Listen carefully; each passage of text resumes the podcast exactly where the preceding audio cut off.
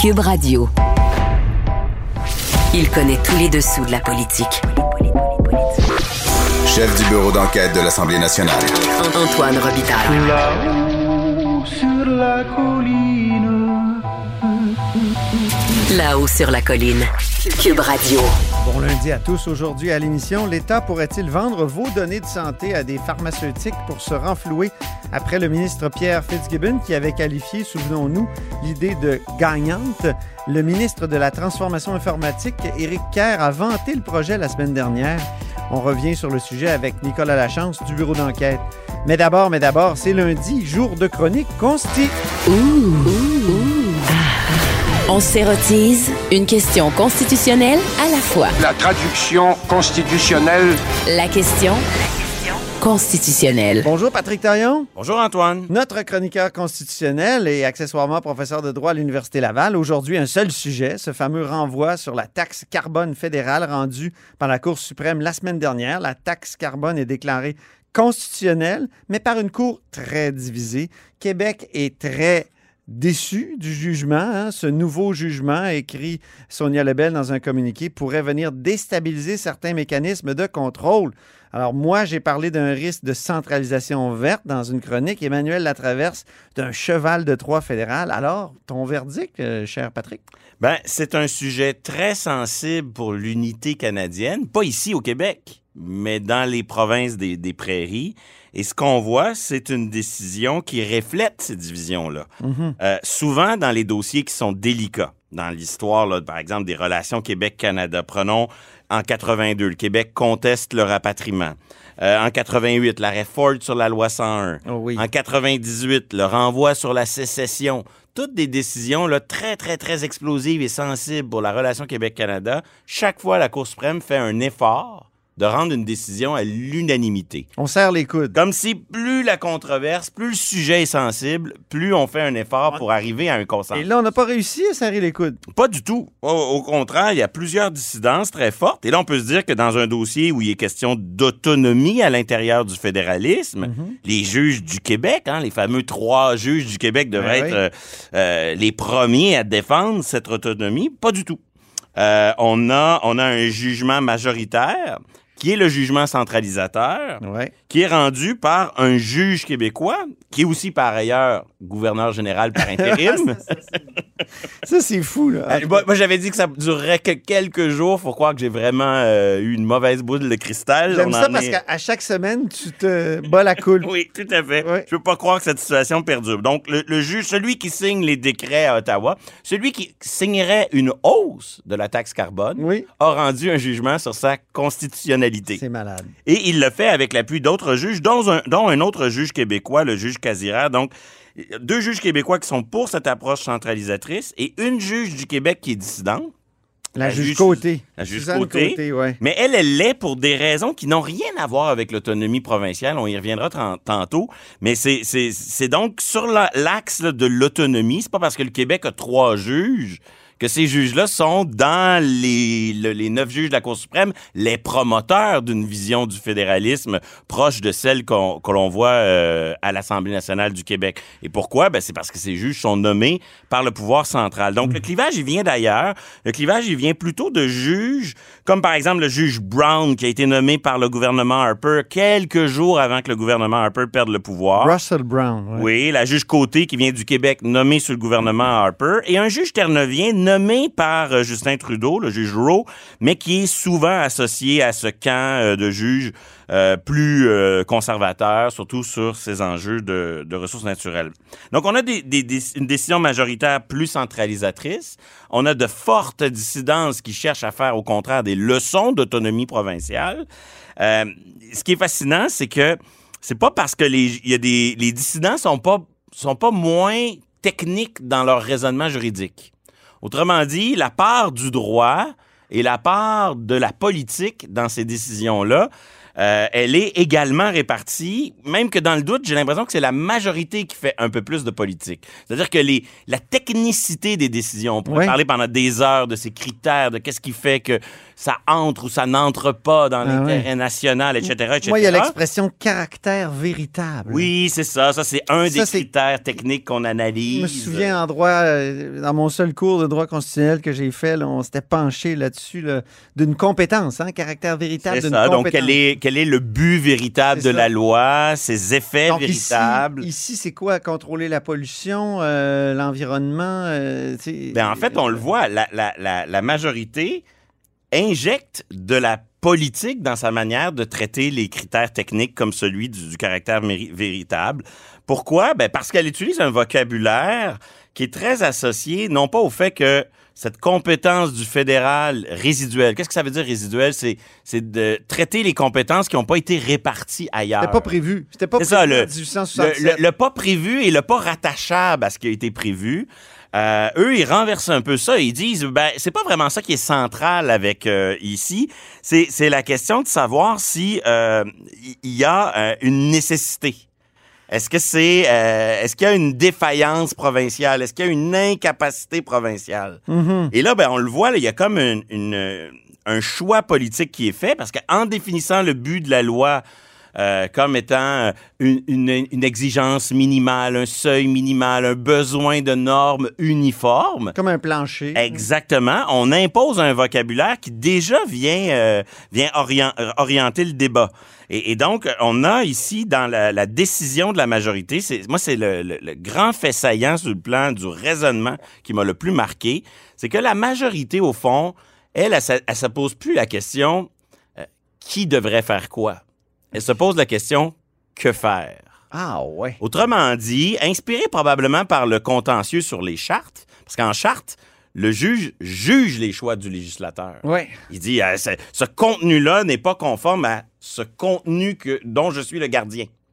Mais en matière de partage des compétences, normalement, traditionnellement, la question c'est qui peut imposer ou abolir une taxe sur le carbone? C'est pas de savoir si on a besoin ou pas d'une norme Et là, pancanadienne. on va voir habituellement dans la Constitution. Oui. Ce que, ce que la Constitution nous dit là-dessus ou semble nous dire. Mais Mais là, ce que tu, si je comprends bien, tu trouves que la majorité euh, se fait plus que la bouche de la loi. Elle, elle, elle, elle parle au, au, au, au- détriment de la loi, à, C'est une- à la place de la loi. C'est une tendance qui remonte à quelques années, mais qui est vraiment euh, confortée par cette décision-là. Si le juge il trouve que la norme est utile, c'est donc qu'elle est valide. Mais, mais on, on a le goût de dire, oui, mais votre décision, qu'est-ce qui arrive demain matin s'il y a une grande alternance politique, une autre famille politique arrive au pouvoir en disant, les, les- la taxation du, du carbone, c'est ma compétence, j'abolis la taxe, et en plus, j'interdis aux provinces d'en adopter une. Ça, la Cour nous en parle pas. Mais, Ah mais la, la question du partage des compétences, c'est ça, c'est de savoir, c'est pas de savoir qui peut faire la chose que l'on trouve bonne, Oui, c'est ça. c'est de savoir qui peut faire et ensuite qu'il fasse bonne ou mauvaise chose, ça regarde pas le juge. C'est ça. Et là-dessus, la majorité, elle est vraiment, elle, elle- elle franchit ce pod qui consiste, à mon avis, à injecter beaucoup d'opportunités politiques. Est-ce que la loi, c'est une bonne loi? On dit pas ça comme ça. On dit, est-ce que la loi est utile? Est-ce que la loi est efficace? Est-ce que la loi est nécessaire? Mais derrière ce vocabulaire-là, ce qu'on dit, c'est la norme, puisqu'elle fait notre affaire, puis évidemment, elle fait notre affaire, il faut faire de quoi contre le changement C'est plus climatique. éthique que juridique, finalement? Oui, oui, et opportunité politique qui débouche même sur une considération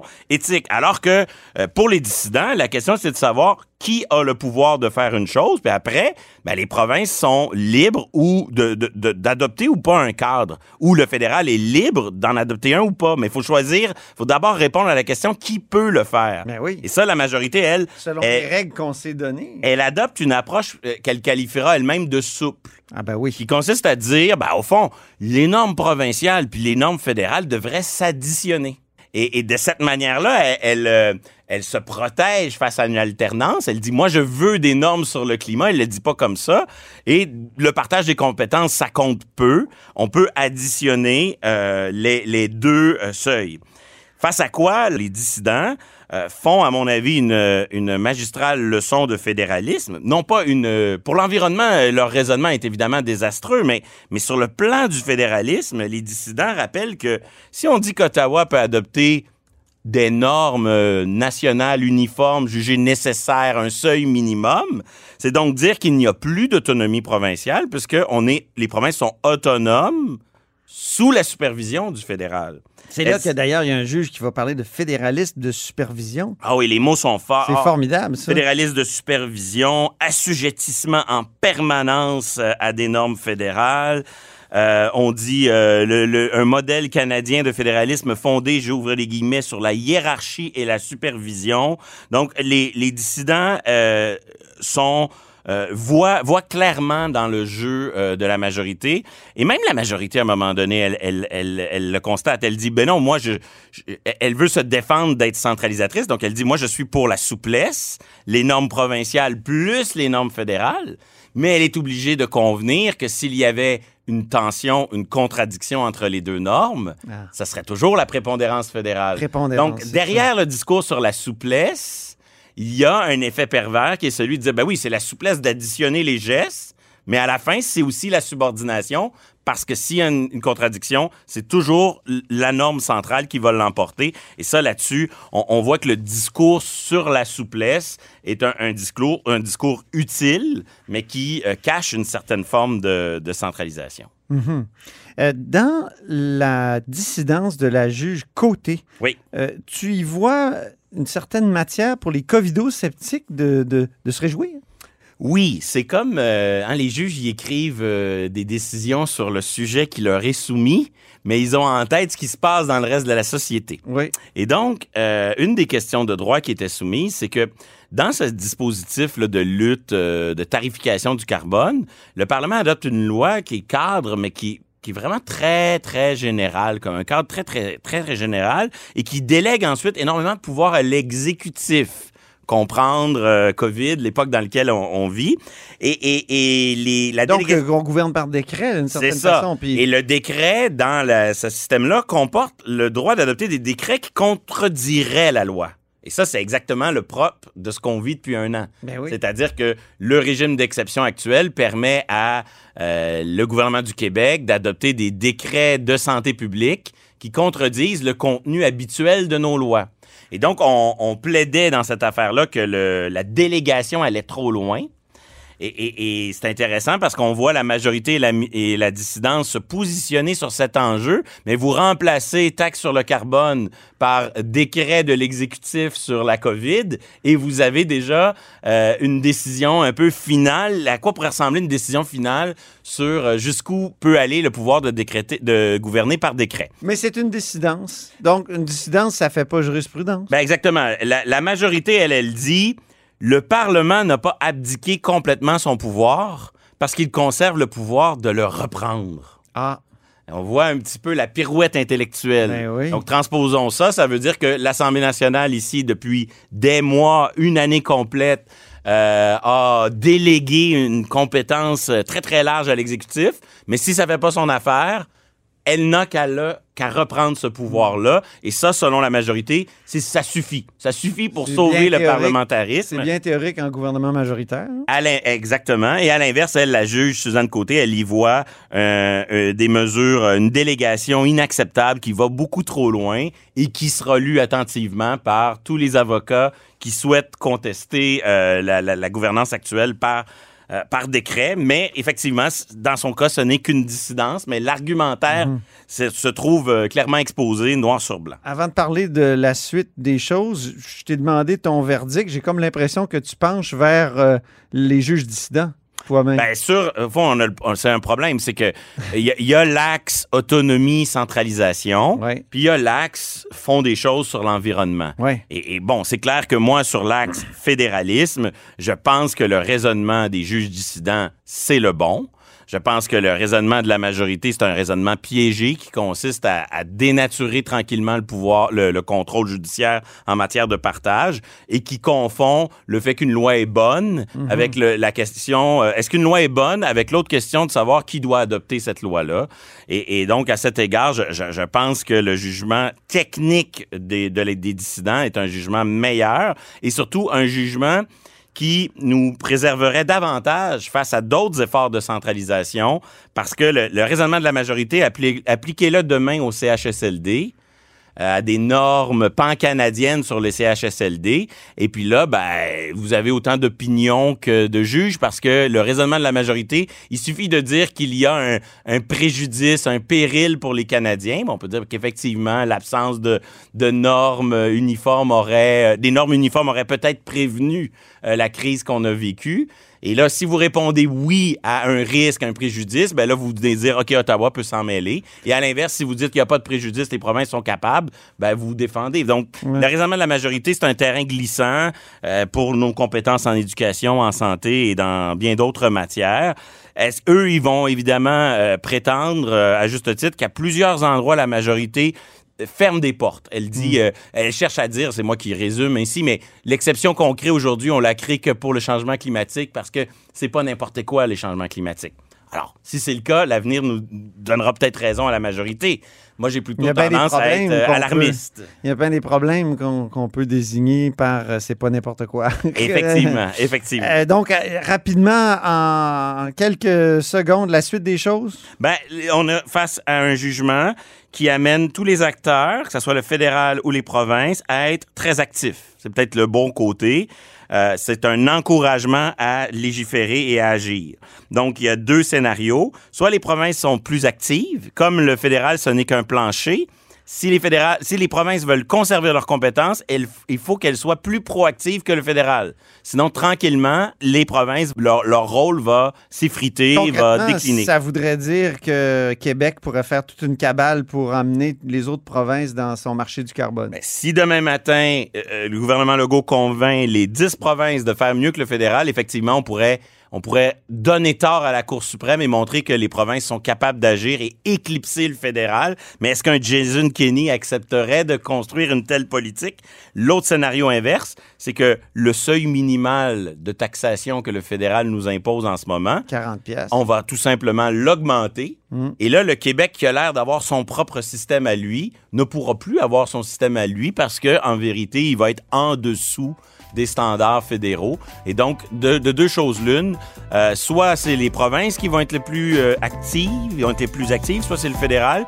Mais il y a une certitude, le palier de gouvernement qui sera le plus actif emportera le plus haut degré d'autonomie ou de compétence en la matière. Comme souvent, en partage des compétences. Merci beaucoup, Patrick Taillon, notre chroniqueur constitutionnel et accessoirement professeur de droit à l'Université Laval.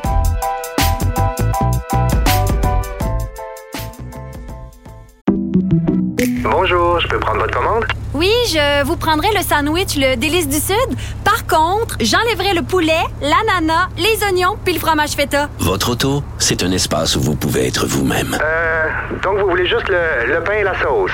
Oui, monsieur. Elle mérite d'être bien protégée. Et vous méritez d'être bien accompagné. Trouvez la protection la mieux adaptée à votre auto avec Desjardins Assurance et obtenez une soumission en quelques clics sur desjardins.com.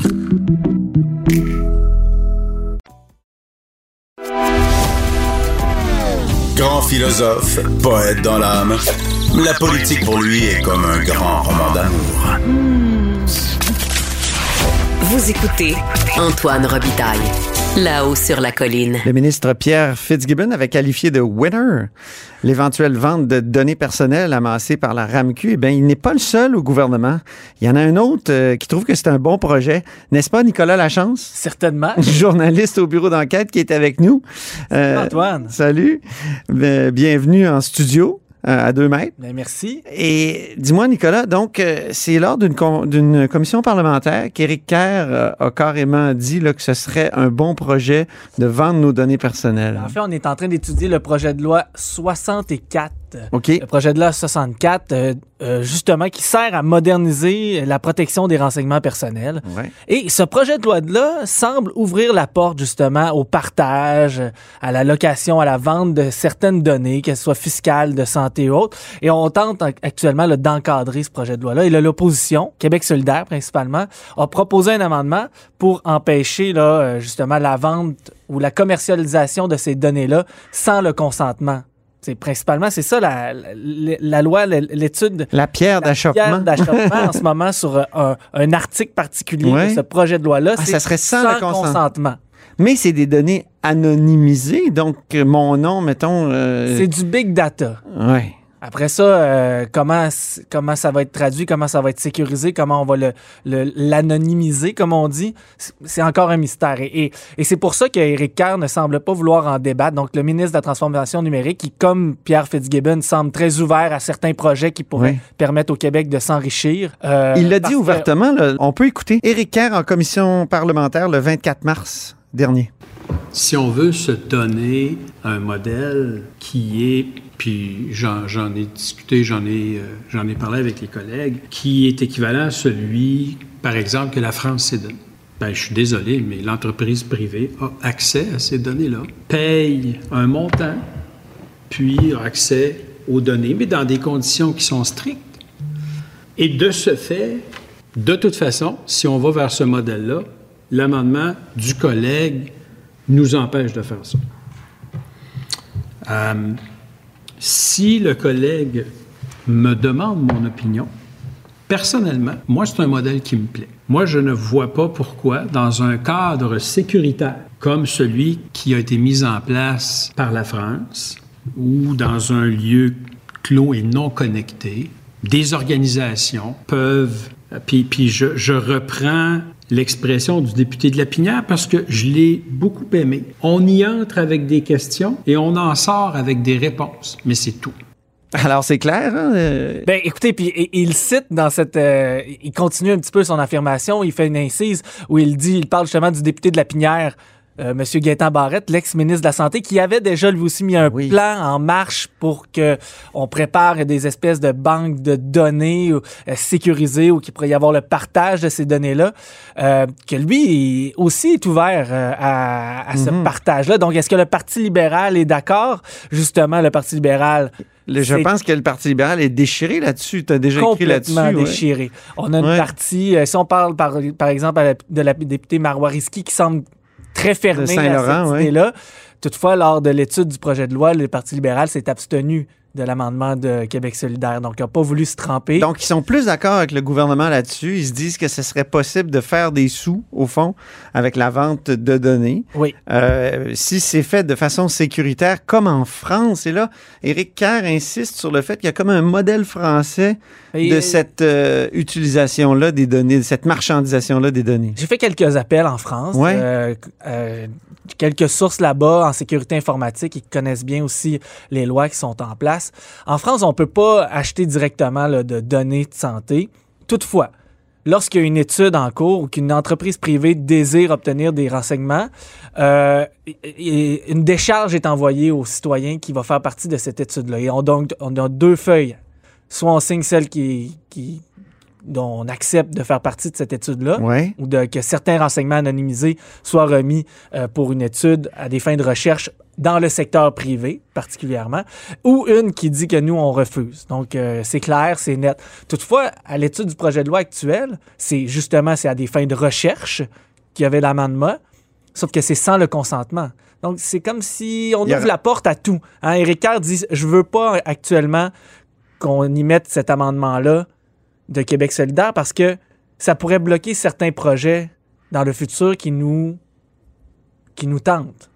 Puis tu avais déjà parlé, toi, d'un projet de l'Institut de cardiologie Oui. qui visait précisément ça, la vente de données euh, à des privés. Ben, en fait, c'était une. C'est à des pharmaceutiques, au des fond. pharmaceutiques. Ce qu'on comprend, c'est justement, c'est le projet que Gaétan Barrette avait mis de l'avant. Donc, c'est un projet qui est financé par décret, donc à 4,7 millions de dollars, qui a été remis à l'Institut de cardiologie de Montréal pour créer une banque nationale de données et de partage de ces données-là. Mhm. Donc, c'était un petit peu la pierre. de- il voulait faire un, pro- un- un- une espèce de, de, de, de- de format test, là, Mhm. où on pourrait essayer de. Un projet pilote, Un on peut projet dire? pilote, Oui. une espèce de projet pilote. Et lorsqu'on a. euh, Pierre Fitzgibbon, le ministre de l'Économie, avait un peu jeté euh, une bombe l'été dernier en disant que lui, c'était winner de vendre Oui. ces données-là. On, nous, on a, on a publié notre, euh, notre enquête qui Mhm. révélait qu'il y avait déjà un projet pilote qui semblait être. Euh, Ficelé. ficelé, Mhm. parce que ceux qui sont à la tête de ce projet pilote ont des liens très étroits avec, oui, la famille Desmarais, mais principalement avec des pharmaceutiques, des start-up pharmaceutiques. Mhm. Et même dans certaines rencontres, il y avait la, fa- la fameuse AstraZeneca qui avait fait partie des discussions dans ce, dans ce dossier-là. Donc, il y, a, il y a une chose que je comprends pas. On dit que les données sont anonymisées, Ouais. mais en même temps, on dit que ça serait euh, qu'on pourrait faire des percées sur des médicaments personnalisés. Donc, si on ne sait pas qui, euh, qui s'adresse exactement, que- quel profil on utilise. euh, Est-ce que ça. Je comprends pas. Il y a deux, il y a deux façons de, de- de voir les choses dans ce domaine-là. La façon, si c'est anonymisé, ça veut dire qu'on a un, un groupe type qui a, tant- qui a- qui a le cancer, donc on- les noms sont disparus, mais on sait qu'il y a euh, environ euh, euh, 75 personnes qui ont le même type de cancer, donc ils sont dans une bulle, et on peut faire des tests à partir de leurs données génétiques, de, leurs de- de leurs données de santé pour voir est-ce qu'on est capable de trouver un médicament à la fine pointe de la technologie qui serait unique à eux, mais on a tel groupe sanguin qui pourrait nous aider. Donc, mais plus le groupe est, petit, et c'est là que les critiques viennent, plus ce groupe-là est restreint, plus c'est facile pour entreprises privées, des, euh, des, des- les gens qui sont, qui sont euh, par exemple, spécialistes en marketing, de retracer ces gens-là. Parce que l'échantillon est tellement minime. De vendre ça quoi à des compagnies d'assurance pour. Pourquoi pas? Ouais. Imaginez, là, vous êtes propriétaire d'une entreprise pharmaceutique, mais vous avez également des intérêts dans les assurances. On en connaît quel- quelques-uns. hein. On les nommera pas parce qu'on veut pas se faire poursuivre. Mais Ah vous bon. avez soudainement sous la main une banque de données de personnes qui ont tel type de maladie et vous êtes capable de recroiser certaines données. OK. Et là, vous allez peut-être quoi refuser une assurance parce qu'on sait que statistiquement, vous allez peut-être mourir dans cinq ans. Stati- statistiquement, dans votre famille, il y a eu des cancers de tel type. Donc, Mais en même temps, ça pourrait amener des grands progrès euh, Exactement. de- de- de- dans la recherche. On le voit C'est ce que dit présentement. Pierre Fitzgibbon. on le voit présentement avec la COVID. Oui. C'est, Ah on- oui? ben, les vaccins, les, les- la recherche fondamentale a besoin de, de- a besoin de banques de données euh, génomiques euh, et de santé qui Oui. sont accessibles pour faire de la recherche fondamentale puis être capable de justement trouver les, les médicaments du futur qui vont peut-être nous sauver là, et qui vont améliorer euh, la qualité de vie des Bon. gens. Bon, de- après Puis ça, en plus, si l'État, effectivement, va chercher des deniers, l'État qui a de la misère à se Exact. financer. ça se fait partout. Alors, c'est effectivement gagnant-gagnant pour euh, franciser l'expression de Pierre Fitzgibbon, non? Ça se fait, ça, ça se fait partout dans le monde. Ben, aux États-Unis, par exemple, on le fait à petite échelle. Des, euh, des hôpitaux, c'est le secteur privé là-bas. Donc, des hôpitaux ont une banque de données de leurs patients et font affaire avec des pharmaceutiques, par exemple, Ouais. pour faire des tests. Et pour eux, c'est hyper rentable. Donc, c'est une façon d'aller chercher euh, de l'argent supplémentaire pour euh, améliorer les services, payer leurs médecins, c'est- etc. Au Ouais. Québec, c'est une denrée hallucinante. OK. Pense-y. Bon, ben, il y a eu des... Pense-y avec la RAMQ. Ben oui, c'est ça, c'est hallucinant. C'est présent- exhaustif, c'est tout le monde qui... et présentement, en coulisses, tout le monde travaille pour ça. On regarde, on regarde les, les, euh, les offres d'emploi de la RAMQ. Je suis tiraillé, moi je t'écoute, puis je me dis, est-ce que est-ce qu'on doit dire comme Catherine Dorion de Québec solidaire qui a réagi ce matin sur Twitter en disant « ça m'écœure littéralement », donc euh, elle a la nausée, ou est-ce qu'on doit dire « ben c'est un pari qui peut être intéressant? Euh, si Je te on- demande pas de, choisir, non, non, mais, mais on écoute- est-ce qu'Éric Kerr, lui, Je- a continué à certain. défendre son affaire aujourd'hui? Oui, ben, il va le défendre. Puis euh, je vous conseille même d'aller écouter la suite de l'extrait Ouais. euh, sur le site Internet de l'Assemblée nationale parce qu'il y a une, une bonne discussion entre Éric Kerr et Gabriel Nadeau-Dubois. Gabriel Nadeau-Dubois, je suis pas certain qu'il soit aussi euh, euh, tranché que Catherine Dorion. Euh, on se rappelle que Québec solidaire a un grand projet qui s'appelle euh, euh, Pharma Québec. Ben oui. Bon. Et il le dit d'emblée que pour lui, la recherche, les données de santé, la valorisation de ces données-là sont primordiales pour le Québec. Son problème, c'est lorsqu'on paye, lorsqu'on les donne à des entreprises privées qui vont faire euh, des profits puis qui vont s'enrichir sur les données des Québécois sans leur permission, sans qu'on sache toujours quelle utilisation on fait de ces données-là. Et il faut. Et, et je, je pense que la population, ce que Gabriel Nadeau-Dubois de Québec solidaire souligne dans son interpellation auprès du ministre, c'est qu'il veut un, un débat public. Tu es déchiré, Antoine. Oui. Je pense que tout, je pense que la majorité des gens sont déchirés entre la science et l'évolution. Est-ce que Nicolas Lachance s'est déchiré aussi? Complètement. OK. Oui, non, je j'ai pas trouvé. En, en fait, ce qui m'inquiète, principalement, ce n'est pas l'objectif ultime et noble. Ce qui m'inquiète, c'est les technologies actuelles. Est-ce C'est que ça peut être dévoyé. Est-ce que les, les centres de données actuels, l'info nuagique, où on va entreposer ces données-là, même si on dit qu'ils sont anonymisés ou ils sont morcelés d'un d'un endroit à un autre, que si on les prend seuls, il n'y a aucun avantage à y retirer. Mm-hmm. Euh, c'est ça. En ce moment, je ne suis pas convaincu que les technologies actuelles sont là pour assurer la sécurité des données des Québécois. On verra. Ben, c'est à suivre. On, on va sûrement te, te recevoir de nouveau là-dessus. Nicolas, merci beaucoup. Nicolas Lachance, journaliste au bureau d'enquête qui publiait ce matin un grand papier. Québec veut vendre vos données fiscales et de santé. Et c'est ce qui met fin à La Haut sur la Colline en ce lundi. Merci beaucoup d'avoir été des nôtres. N'hésitez surtout pas à diffuser vos segments préférés sur vos réseaux. Et je vous dis à demain.